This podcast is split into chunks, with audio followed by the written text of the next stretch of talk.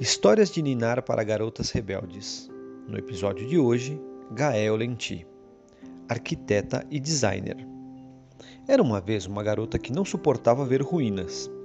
A Segunda Guerra Mundial tinha destruído sua escola e todos os outros lugares que ela amava.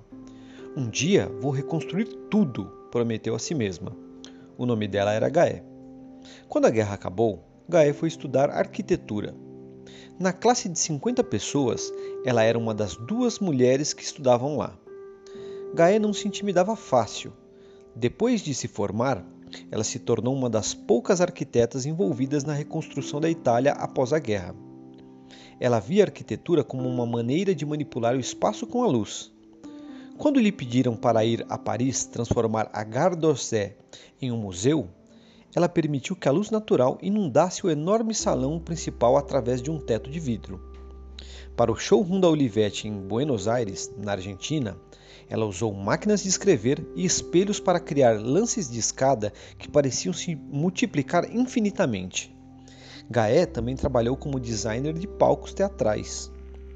Os teatros me mostraram o valor da ação para a arquitetura, ela disse certa vez.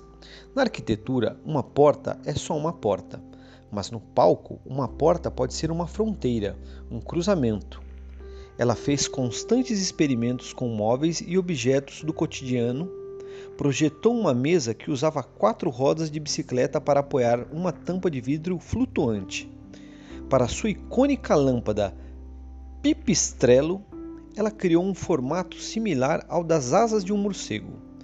Gaé trabalhou a vida toda projetando prédios, museus, objetos e espaços públicos por todo o mundo. Ela é considerada uma das maiores arquitetas de todos os tempos. Ela nasceu na Itália em 4 de dezembro de 1927 e morreu em 31 de outubro de 2012.